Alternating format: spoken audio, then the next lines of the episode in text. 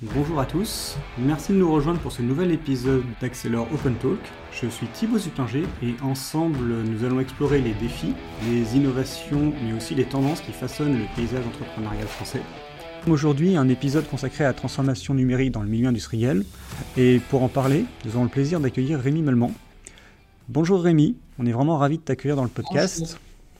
Euh, pour ceux qui ne te connaissent pas, est-ce que tu pourrais te présenter en quelques mots? Oui, bien sûr.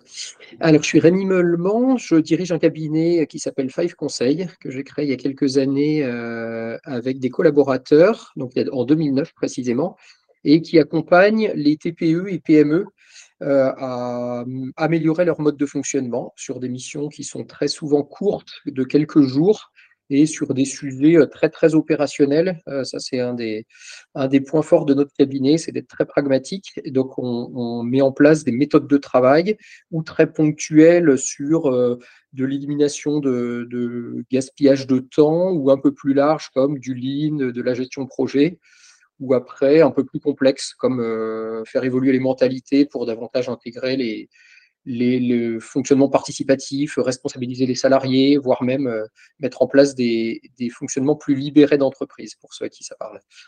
Voilà, donc on est cinq collaborateurs aujourd'hui, donc c'est une toute petite équipe euh, qui intervient pour répondre euh, aux, besoins des clients, surtout dans le milieu industriel, et je pense que c'est ce qui va nous intéresser aujourd'hui. Tout à fait. quand tu recrutes un, collaborateur, selon toi, les, les, qualités nécessaires que tu attends au premier abord pour faire ce métier, c'est lesquels selon toi? Euh, Alors, je dirais de, parfaitement pouvoir s'adapter aux besoins des clients. Ça paraît assez évident dit comme ça, mais pour illustrer un peu le sujet, on a euh, des, besoins très très différents de personnes qui savent précisément où aller et euh, pouvoir répondre à, à, un gâchis, à des process industriels qui sont euh, qui ont des défauts qualité sur lesquels il faut mettre du contrôle en ligne, par exemple, ça de manière très ponctuelle, et inversement à ça, des interlocuteurs qui nous disent, voilà, je, je sais qu'il y a des problèmes, je ne sais pas par quel bout prendre les choses, et euh, sans euh, l'inonder de nombreux sujets, parce que quelquefois c'est le cas, être en capacité à l'aider dans ses priorités, à pouvoir y répondre de manière assez pragmatique. Voilà. Et donc, pour moi, un collaborateur, c'est quelqu'un qui va réussir à se mettre au niveau du, du dirigeant, donc déjà avoir les épaules et le répondant suffisamment solide. Donc c'est pour moi, je, ça c'est un choix du cabinet. On ne recrute que des seniors, dont euh, alors là, notre particularité c'est que tous ont été euh, dirigeants d'entreprise, donc c'est un peu plus facile pour avoir du répondant euh, quand on est face à des dirigeants, puisque c'est l'immense majorité de, de, nos interlocuteurs. et puis voilà, savoir adapté, budget, euh, besoins, euh, outils, méthodologie et euh, même savoir-faire parce que beaucoup, beaucoup des entreprises n'ont pas le même niveau de maturité et pour certaines, il faut aller déjà assez loin en accompagnant et pour d'autres, finalement, il n'y a, qu'une petite étincelle à déclencher, auquel cas, ça ne sert à rien dans ces cas-là d'avoir des missions qui durent longtemps euh, il y a des entreprises sur lesquelles en quelques jours, on est capable de, révéler euh, des, enfin de faire évoluer vers des, nouvelles, des nouveaux modes de fonctionnement qui sont euh, intégrés finalement aux salariés, mais faute d'avoir passé le déclic, qui n'ont qui ont pas forcément basculé. Quoi, voilà. Donc, c'est ce sujet. Après, il y a, y a, un autre sujet qui, qui, est un peu lié au premier, qui est la, perpétuelle remise en cause. Je pense que dans nos métiers, il faut absolument savoir euh, se dire euh, voilà ça ça a marché dans un domaine et surtout pas arriver avec son bagage en se disant je vais resservir euh, à l'entreprise d'après ce qui a très bien fonctionné dans l'entreprise d'avant. Vraiment ça c'est ça serait aberrant si certains pensent que ça peut être le cas comme ça.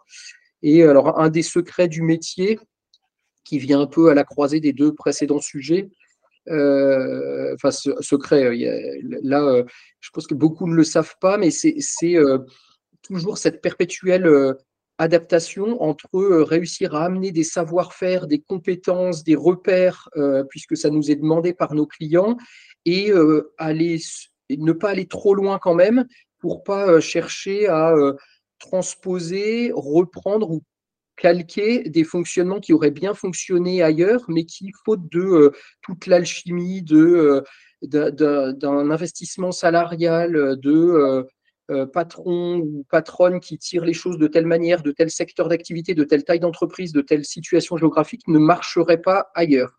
et donc, on est perpétuellement en train d'essayer de revoir ce, mode de fonctionnement entre qu'est-ce qu'on peut apporter et aller loin dans le bagage de connaissances, de pratiques, et suffisamment peu loin pour dire ça, c'est une spécificité de votre entreprise, et donc on la garde. Euh, certes, vous fonctionnez pas comme les autres, mais ça en fait euh, une force ou finalement ou un, point qui n'est pas, pas considéré comme une force, mais au-delà duquel on ne peut pas aller, parce que on risquerait de, de rompre ou de, ou démotiver, euh, et, ça serait une grosse erreur du, consultant. Donc, pour toi, les qualités nécessaires pour faire ce métier, c'est beaucoup d'agilité, une empathie aussi pour la situation, en tout cas une compréhension fine de beaucoup de non-dits et d'implicites, et euh, réussir à sentir l'air du temps, ou en tout cas la, la, comment dire, la politique intérieure des entreprises. Fonctionnement de manière générale, oui. Euh, Les différents sujets euh, aussi complexe soit-il, ouais, oui. Euh, et, j'ajouterais, donc c'est très bien résumé, j'ajouterais juste le, principe de veille aussi, être en capacité à, être à l'écoute de tout ce qui se fait au-delà des missions, parce que certes, les missions apportent énormément de connaissances.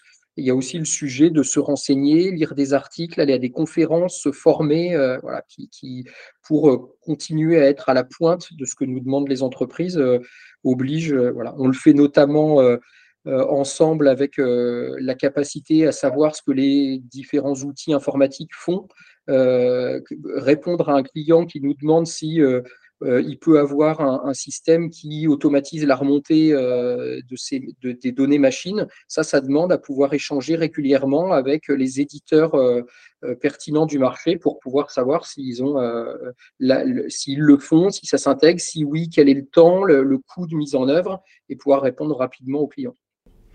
Est-ce que tu as pu observer des évolutions dans tes missions? Tu m'as dit que Five Industries datait de 2009. Est-ce que justement dans les missions qu'on te demande, dans les attentes de tes clients, euh, tu as pu observer une évolution dans un sens ou dans un autre? Euh, Alors oui, on a pu observer quand même depuis une quinzaine d'années là, des évolutions assez fortes. Euh, liées à différents facteurs. Ça, c'est assez paradoxal.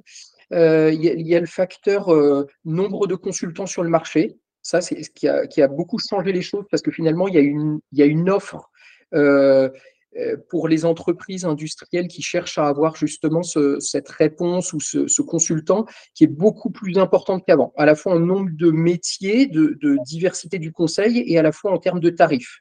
Ou d'ailleurs, là, ceux, qui, sont dans le monde du conseil le savent, euh, les, autres auditeurs le découvriront peut-être. Il y a eu une baisse des, tarifs euh, depuis quelques années liée à des, auto-entrepreneurs ou des gens qui font du conseil de manière indépendante, beaucoup plus agile que les grands cabinets classiques qui facturaient des milliers d'euros par jour.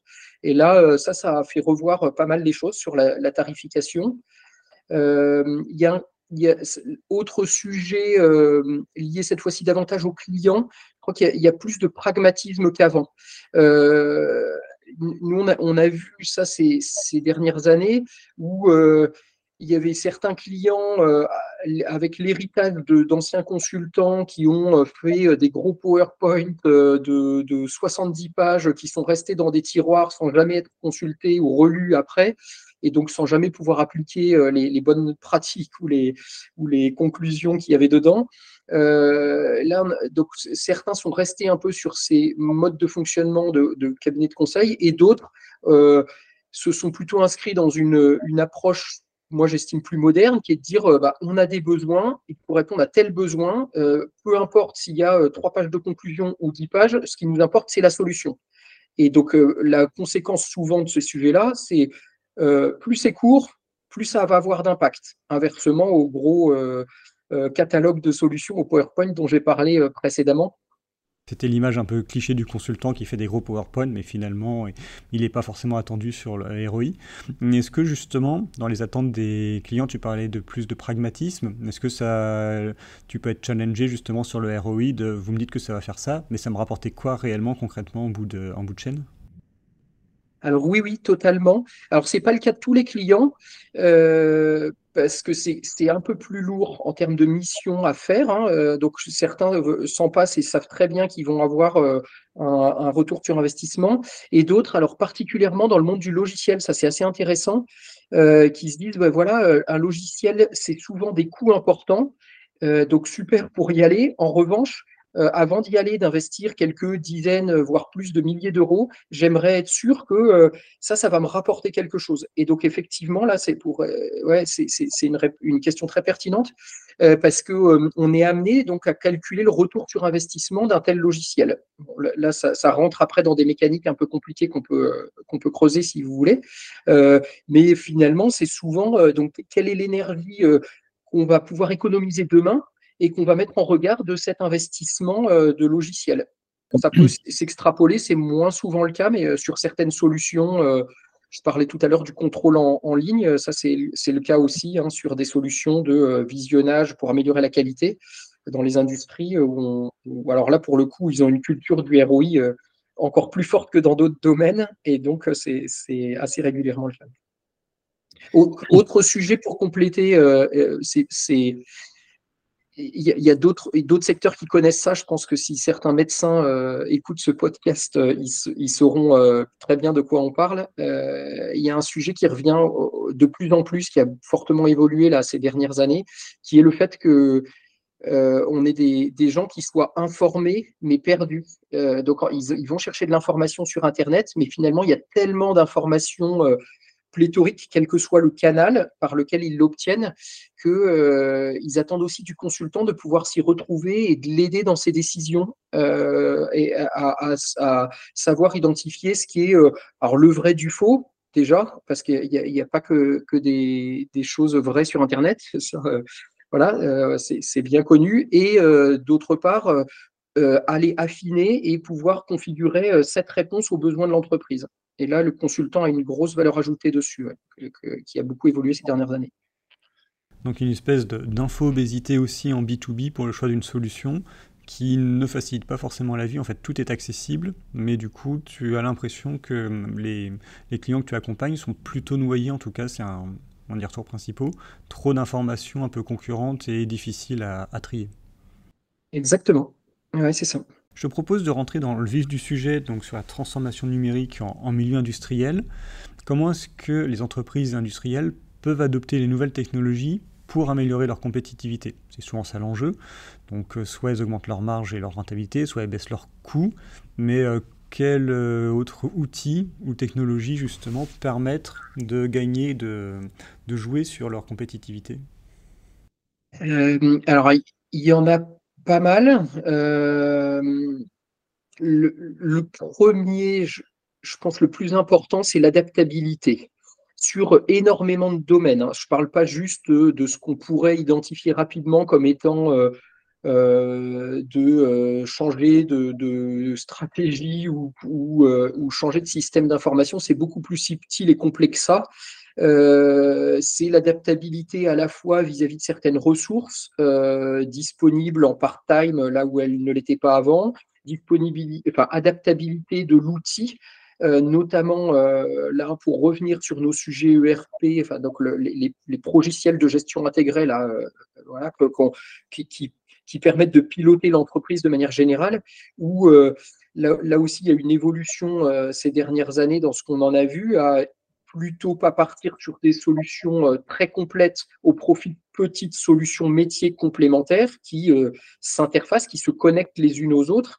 Et finalement, là, euh, encore récemment, on a vu réévoluer ce, fonctionnement avec des capacités à adapter les solutions en prenant un module supplémentaire ou en en enlevant un quand il n'y a plus le besoin, chose qui n'était pas possible avant dans beaucoup de solutions et de faire développer une partie euh, sans que ça coûte non plus énormément parce que euh, grâce au système low-code, no-code que, que, nos auditeurs connaissent bien, euh, voilà, ben, il y, a, y, a, cette capacité à reconfigurer plus facilement sans être contraint par un éditeur pas disponible ou à des tarifs très importants.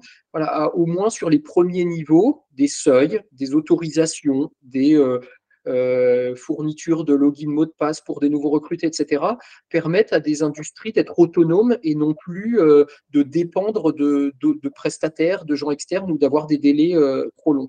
Donc ça, pour moi, l'enjeu d'adaptabilité, il est, extrêmement important. et donc, il, drive pas mal ces, les entreprises industrielles pour lesquelles on travaille. D'accord. Donc des technologies, comme tu disais, de low-code, no-code, permettent de gagner en agilité, et là, derrière l'agilité, ça peut être de la compétitivité pour les entreprises, ce qui peut vraiment faire la différence pour leur croissance. Oui, oui, oui, carrément. Ouais. Ouais, euh, notamment un, sujet, je pense, qui parlera à tout le monde, euh, euh, vis-à-vis de quelqu'un qui est pas réactif, quelqu'un qui est très adaptable, il saura répondre à un besoin client qui aujourd'hui n'est pas satisfait et euh, avec des meilleurs délais que euh, ses concurrents, par exemple. Et oui, oui, ça en fait une, force concurrentielle. Ouais. Ça, c'est plus outil. Euh, en complément de ça, je pense que pas mal reconnaîtront aussi le sujet de l'intelligence collective qui a évolué beaucoup ces dernières années pour ceux à qui le terrorisme parle bien, qui a fait. Qui, a, qui, a, créé beaucoup de modes de fonctionnement, enfin de, ou en tout cas qui, qui s'est réitéré avec des décideurs, euh, euh, des décideurs qui, sont euh, qui ancrent des fonctionnements et qui empêchent aux opérateurs sur ligne ou, dans l'atelier de pouvoir amener leur partie d'intelligence, ça, même si c'est moins palpable que l'outil informatique, c'est un des sujets qui, qui fait les, stratégies gagnantes, pour reprendre votre terme là, qui, qui, qui, est, un enjeu majeur. C'est une transition intéressante vers ma prochaine question. On est d'accord qu'il n'y a pas d'outil miracle qui va rendre d'un seul coup une entreprise compétitive si elle ne l'était pas nécessairement. Euh, ce qui m'amène à la question en fait de l'humain et de la gestion du changement dans l'industrie. Il y a effectivement des collaborateurs qui vont s'approprier ce nouvel outil. Comment est-ce que dans l'industrie ils font pour aborder les défis, mettre en place les meilleures pratiques et finalement mettre en œuvre avec succès un changement dans une entreprise industrielle ou dans le secteur industriel? J'aurais tendance à, dire, pour pratiquer les deux, que l'industrie se porte plutôt bien dans euh, son accompagnement du changement. Euh, donc ça, ça n'est que ma vision sur les TPE et PME, hein.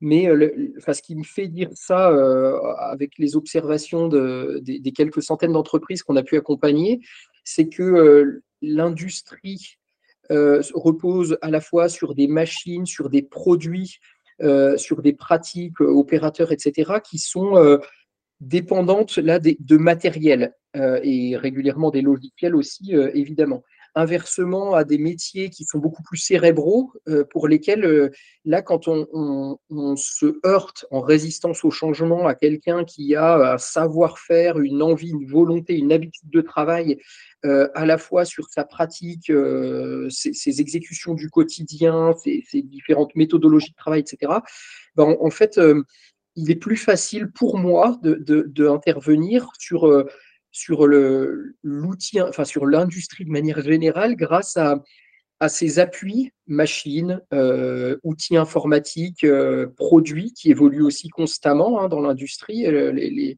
les, produits se sont beaucoup modernisés et donc finalement ces, ces éléments-là, nous, dans notre jargon, on a tendance à les appeler des, des colonnes vertébrales, enfin des, éléments structurants qui font que plutôt que de dire tiens bah voilà la nouvelle méthode et après euh, euh, essayez de vous y faire ou alors euh, allez-y on a on plus le choix. Là finalement c'est grâce à ces outils grâce à ces machines grâce à ces produits on va être aidé ou l'opérateur les managers les, les, les, cadres les techniciens etc vont être aidés dans leur quotidien et dans leur pratique du changement grâce à ces appuis pratiques et qui, qui, vont les aider dans, la, dans leur dans leur changement euh, méthodologique.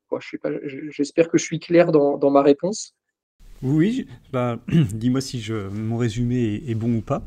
Euh, tu constates en tout cas que les collaborateurs dans l'industrie sont en fait toujours en train d'évoluer sur des nouveaux outils ou des nouveaux logiciels et finalement sont quand même plus réceptifs au changement parce qu'ils y sont très régulièrement confrontés, peut-être davantage finalement que des gens qui, sont, qui travaillent dans le tertiaire ou dans les sociétés de services.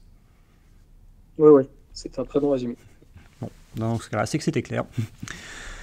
Euh, on parle beaucoup de chaînes d'approvisionnement dans, l'industrie, vu que c'est effectivement un secteur de transformation. Euh, quelles sont les meilleures pratiques que tu as pu constater pour améliorer justement cette efficacité des chaînes d'approvisionnement euh, dans, ce secteur? Alors, bah alors celui-là a quand même considérablement évolué ces dernières années. alors, il y a un élément qui est assez évident et qui pourtant sur des acteurs qui arrivent sur des nouveaux secteurs ne le prennent pas forcément suffisamment en compte, c'est la, spécificité du secteur et particulièrement sur ses clients. On a, un peu parlé de la ressource amont, euh, de, euh, du salarié, de l'opérateur, etc., qui, euh, qui a aussi des spécificités sur la partie client, donc beaucoup plus aval. Alors, pour être très concret sur des sujets comme le nucléaire, le médicament qui impose des traçabilités, des, normes très strictes et qui, qui, sont, qui imposent donc sur toute la chaîne d'approvisionnement des conséquences là, de, de fonctionnement, de d'identification du produit présent à tel moment, etc. etc. Là, dans, cette euh, chaîne d'approvisionnement, si, si ce n'est pas bien structuré euh, et notamment quelquefois accompagné avec un système d'information performant qui permet euh, de prendre la data suffisamment en amont, de suivre le produit au fur et à mesure qu'il a été transformé dans l'industrie, de collecter ces datas-là et en donner la bonne quantité aussi aux clients pour pas l'inonder avec trop de choses dont il n'aurait qu'au faire ou dans, lesquelles il ne se retrouverait pas. Euh, voilà, pour moi, c'est un enjeu euh, important là, c'est de vraiment réussir à coller à cette spécificité sectorielle. Je pense d'ailleurs que beaucoup de nos clients, on le, voit, ont du mal à faire quand ils travaillent sur plusieurs secteurs. C'est qu'ils ont tendance à essayer de, d'offrir un socle commun pour pas euh, avoir, pour pas dire à leurs collaborateurs, écoute, tu travailles pour tel client, donc aujourd'hui tu dois travailler de telle manière. Et demain, euh, puisqu'on change de produit et qu'on livre non plus l'automobile, mais qu'on livre euh, l'aéronautique, tu dois travailler de telle manière. Et donc, et, pour le coup, ça c'est très déstabilisant pour un salarié. Les entreprises le savent bien et elles essayent de configurer au mieux aux besoins en, en offrant ce socle-là qui quelquefois est très lourd, trop lourd pour, euh, pour certains secteurs, puisque euh, quand elle fixe le plus petit commun dénominateur, c'est souvent euh, avec tous les éléments identifiés par des secteurs aussi importants en termes normatifs et de contraintes de fonctionnement de l'atelier que le nucléaire que j'ai cité, que l'aéronautique, que l'automobile aussi sur ces très nombreux sujets d'audit fournisseurs, quoi, par exemple. D'accord. Et l'idée, c'est d'avoir un socle commun pour que le collaborateur, finalement, s'il est confronté à différents secteurs, ait toujours les bases, en tout cas, pour pouvoir être opérationnel, en fait, en toutes circonstances. Oui, oui, oui, c'est ça. Oui, euh, Après, il y, a un autre sujet euh, lié à la chaîne d'approvisionnement qui, a été impacté par la, pandémie Covid-19, euh, qui est la proximité. Ça, c'est un, sujet euh, qui, je pense, se traite à part entière. Euh, la proximité euh, des fournisseurs et du maillage territorial, là où on a des enjeux d'approvisionnement. Nous, on est particulièrement bien placé d'ailleurs pour connaître ce sujet-là parce qu'on travaille pour la BPI hein, qui nous a sélectionné pour pouvoir intervenir auprès d'entreprises et reconstruire ces chaînes d'approvisionnement de manière plus intégrée. Et voilà, le, le, lien aussi adaptabilité dont on parlait tout à l'heure là avec les ERP, il est, enfin, il doit être présent dans la tête des auditeurs sur la capacité à travailler de manière la plus synchrone possible avec les fournisseurs. grâce à des, des, données qui sont échangées rapidement sans avoir à attendre une analyse du logiciel faite à un instant T par un des salariés de l'industrie, le responsable achat par exemple, qui transmet à un une des personnes de son équipe, qui elle-même va ensuite transmettre euh, aux fournisseurs. Voilà. Là, la capacité des, ERP notamment à, pouvoir rendre la donnée accessible, notamment par EDI, à, travailler de manière plus synchrone avec ses fournisseurs, apporte aussi sur la chaîne d'approvisionnement quelque chose d'important. Tu as parlé de la Covid-19, c'était vraiment un événement qui a, qui a marqué les esprits parce que justement on a eu beaucoup de mal à, l'anticiper. Est-ce qu'il y a eu des bonnes résolutions ou des bonnes pratiques qui ont été mises en place euh, par l'industrie pour euh, justement euh, gagner en résilience face à ce type de, pandémie ou d'événement mondial non prévisible? Alors moi j'en vois trois principaux. Après les autres sont assez spécifiques à certains domaines. Euh, le premier, c'est euh, l'adaptabilité, l'agilité. Euh, non plus se baser que sur des process bien établis, sur des habitudes de fonctionnement avec à la fois des clients et des fournisseurs, et pouvoir rebondir notamment en allant trouver des nouveaux fournisseurs, puisque les autres sont dans un pays où les frontières sont fermées. Et là, on ne parle pas que de Covid-19. Hein, les derniers épisodes politiques euh, nous ont aussi montré que quelquefois il était très compliqué de travailler avec certains pays euh, parce que les, frontières se sont fermées. Donc euh, voilà, cette capacité à, rebondir. Il y, a, aussi un, sujet qui, revient très peu dans les médias, et je, suis assez étonné de, ce sujet-là, on, notamment dans l'industrie, nous on l'a beaucoup observé, c'est que, euh, alors ça ne date pas que de la période pré-pandémie euh, versus post-pandémie. On a, vu, ça évoluer dans certaines entreprises bien avant, mais le, principe d'État partenaire aussi, où, les représentants de l'État étaient quelquefois vus comme euh, des gens à ne jamais faire rentrer dans l'industrie pour être tranquille parce que on ne sait jamais ce qu'ils venaient trouver. là, je trouve que dans l'approche des, dirigeants, dirigeantes d'entreprise, il y a quand même eu une évolution vers euh, un partenariat, à communiquer, à trouver ensemble des solutions et non pas juste à avoir peur d'une sanction.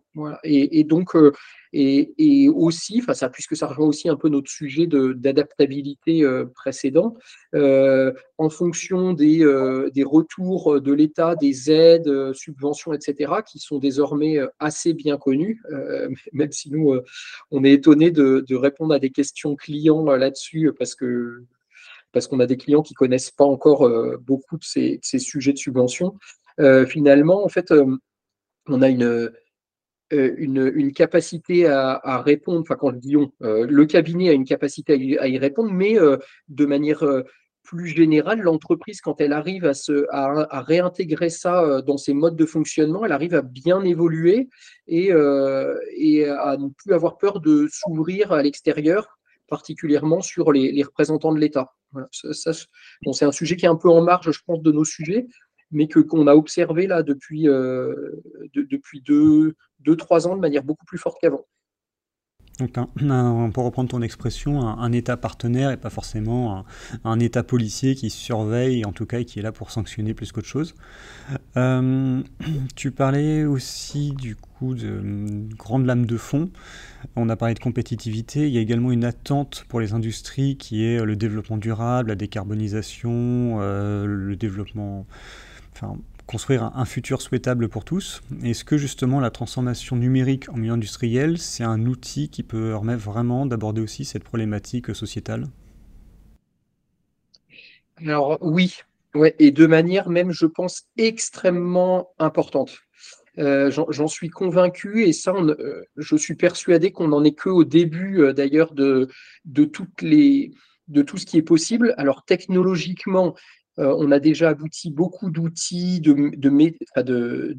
pratiques, enfin de, ouais, particulièrement d'outils. les pratiques qui vont avec sont, elles, pour moi, pas encore très ancrées dans les industries euh, et, pas encore assez ouvertes. Euh, il y a des sujets qu'on observe très fréquemment qui sont par exemple la volonté d'avoir absolument ces data dans son data center, près dans, limite sous le bureau du patron ou de la patronne dans l'industrie. Donc ça, évidemment, je parle euh, beaucoup des TPE et PME, euh, qu'on n'a pas dans d'autres domaines. Et euh, la capacité, justement, grâce à de la connectivité, qu'on parle machine connectée, qu'on parle salarié à distance, qu'on parle client qui est en capacité à trouver de la data sur les produits qu'il a achetés chez, chez nous, chez nous fournisseurs par exemple, qu'on parle de services centralisés à, l'autre bout de la France par exemple et dont on, bénéficie du savoir-faire, de, l'apport à l'échelle d'un groupe entier par exemple. Voilà, pour moi, ça c'est un, des enjeux qui va encore faire basculer davantage les, sociétés à, l'évolution. Et, je pense que le, terme de gigafactory n'a échappé à personne, là particulièrement avec euh, Tesla que certains prennent pour, euh, un modèle. Euh, moi, je pense que justement, on va aller à l'encontre de ça. L'évolution et, la connectivité vont permettre d'aller à l'encontre de cette gigafactory euh, qui a d'énormes limites en termes de logistique ultra polluante, en termes de euh, défrichement ou déboisement des zones pour une, exploitation industrielle, en termes de, de, de, faire partir des salariés très loin de leur lieu initial de, vie pour aller travailler sur ces gigafactories. Moi, je, je suis persuadé qu'on va aller plutôt vers l'inverse sur alors, ce que certains appellent des euh, smart small factories, enfin, donc en tout cas des, des usines euh, petites et intelligentes. Intelligentes parce que connectées, intelligentes parce que reconfigurables et euh, même sociétalement. Là, je suis persuadé que ça fera écho pour, pour quasiment tous les auditeurs. ce, que, ce que certains gros groupes ont déjà fait comme constat, c'est que le fait d'avoir des, des, des, usines dans lesquelles on, se retrouve à 1500 perdus au milieu d'énormes bâtiments, euh, avec un côté assez impersonnel, avec euh, des difficultés à s'y retrouver, se faire une place, euh, évoluer, etc. Et ben finalement, à, l'encontre de ça, des plus petites structures dans lesquelles il y aura une intégration urbaine aussi, plus intéressante, moins polluante, avec une proximité, des gens qui viennent avec des, transports soft ou doux, comme, euh, comme les appellent certains, euh, sans, sans, être très loin euh, de chez eux, sans passer énormément de temps dans les transports, etc., qui correspond à un mode de vie, à une évolution sociétale qui, alors c'est c'est pas le seul sujet, mais pour moi qui est fortement, fortement, fortement aidé par cette connectivité. y compris dans les industries. Je peux, vous citer le cas d'un client, alors dont je ne donnerai pas le nom, mais qui, travaille dans la haute joaillerie et euh, qui, a, installé euh, certains outils de production, euh, chez certains de ses salariés parce que la contrainte distancielle l'obligeait. Et donc, le salarié est amené à faire son travail à, distance pendant une partie de son activité avec euh, un mix euh, que qu'on retrouve dans certains métiers qui sont euh, beaucoup plus faciles en dehors de l'industrie que dans l'industrie quand on a une, une machine qui consomme 50 000 watts et, et qui, qui, monte en température à 800 degrés qu'on on aurait du mal à installer dans son salon. Là, évidemment, il y a, il y a des, des, enjeux qui sont assez différents, mais on a quand même cette capacité à pouvoir beaucoup plus s'adapter l'outil aux besoins sociétaux et humains euh, des salariés euh, que, euh, que ce qu'on avait avant. Donc si je te, si je te suis, l'avenir, ça sera des small and smart factories. En tout cas, une forme d'archipélisation et plutôt que de tout réunir dans un seul gros établissement ça serait un peu la, vision du futur, en tout cas, tu penses que c'est l'une des visions du futur qui s'oppose justement au Gigafactory, toujours plus gros, toujours plus unifié? Cette possibilité justement de, prendre en compte aussi euh, l'humain. Euh, on arrive au terme de cet épisode. Euh, pour conclure, quels sont à ton avis les principaux défis que l'industrie doit encore relever dans, dans les prochaines années?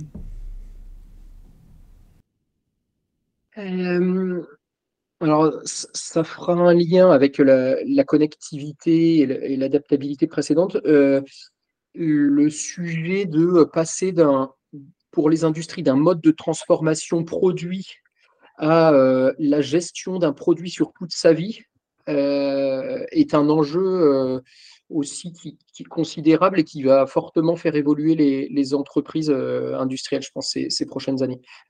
On, peut citer quelques exemples hein, de, de, gestion du produit sur toute sa durée de vie et non pas juste d'une fabrication, vente et on n'en parle plus après. Hein. il y a d'énormes avantages pour les industries à faire ça. Euh, que ça soit pour euh, une meilleure empreinte euh, écologique du produit, que ça soit pour un suivi du produit, l'entretien du produit, la maintenance, donc avoir finalement un client qu'on voit plus régulièrement et qui se rappellera mieux de nous le jour où il aura un nouvel achat à faire, par exemple, hein, par opposition à une fois qu'on lui, a vendu un produit, il disparaît dans la nature et le fournisseur avec, on perd ses coordonnées. Euh, que ça soit aussi euh, ce, dont on parle de, la, montée euh, en, performance des produits vendus, hein, ce que ce qu'on peut, enfin, ce que, ce que certains appellent, alors j'ai perdu le terme, le le rétrofit, merci. Voilà, euh, le rétrofit qui est euh, d'être en capacité à améliorer le fonctionnement des, de certains objets ou de certains produits. Voilà, le fait d'être connecté, d'identifier que la machine vendue il y, a, il y, a, deux ans est au maximum de ses performances et qu'elle gagnerait à être euh, rétrofitée, améliorée, qu'on lui améliore ses performances. et on a d'autres sujets encore, recyclage euh, pour vraiment la, fin, la fin de la chaîne, euh, qui, est amélioré quand on a une bonne connectivité euh, et quand une bonne gestion de son, produit sur toute sa durée de vie. Et nous, on y travaille avec, avec le CTICM, par exemple, hein, qui est, le, qui est le, Centre technique des industries de la construction métallique, où aujourd'hui, on est en train de travailler sur le sujet du réemploi des produits par opposition, alors, non complète, mais en tout cas dans, ces modes de fonctionnement, quand on parle réemploi, on n'est pas dans le recyclage, on est dans la capacité à pouvoir réutiliser des produits en tout ou partie euh, grâce à euh, une mutualisation euh, d'un catalogue de produits mis à disposition, etc. Sur tous ces sujets, les industries qui seront en capacité, comme l'a fait Michelin déjà il y a quelques années, ou comme euh, l'ont fait aussi euh, quelques années encore avant euh, les, marchands de copieurs à connecter leurs machines pour pouvoir suivre tout un parc et proposer des services complémentaires. Je pense que ceux-là iront, enfin, c'est pas que je pense, je suis persuadé que ceux-là iront bien plus loin que les autres et que c'est un avenir à la fois sur un enjeu sociétal et, et environnemental extrêmement important. Donc, tu penses qu'en tout cas, il y a vraiment un, un avenir fort pour l'industrie et que c'est un secteur qui est en pleine transformation mais qui a encore de, très beaux jours devant lui? Oui, oui, oui, sans aucun doute. Merci beaucoup Rémi pour euh, cet échange. J'espère que cet épisode vous a plu et vous a permis de mieux saisir le potentiel euh, de transformation de l'industrie et de comprendre la richesse aussi du secteur industriel. Pour soutenir ce podcast, vous le savez, ce qui nous aide le plus, c'est de le partager autour de vous et de laisser un avis sur votre plateforme préférée. A très bientôt pour le prochain épisode.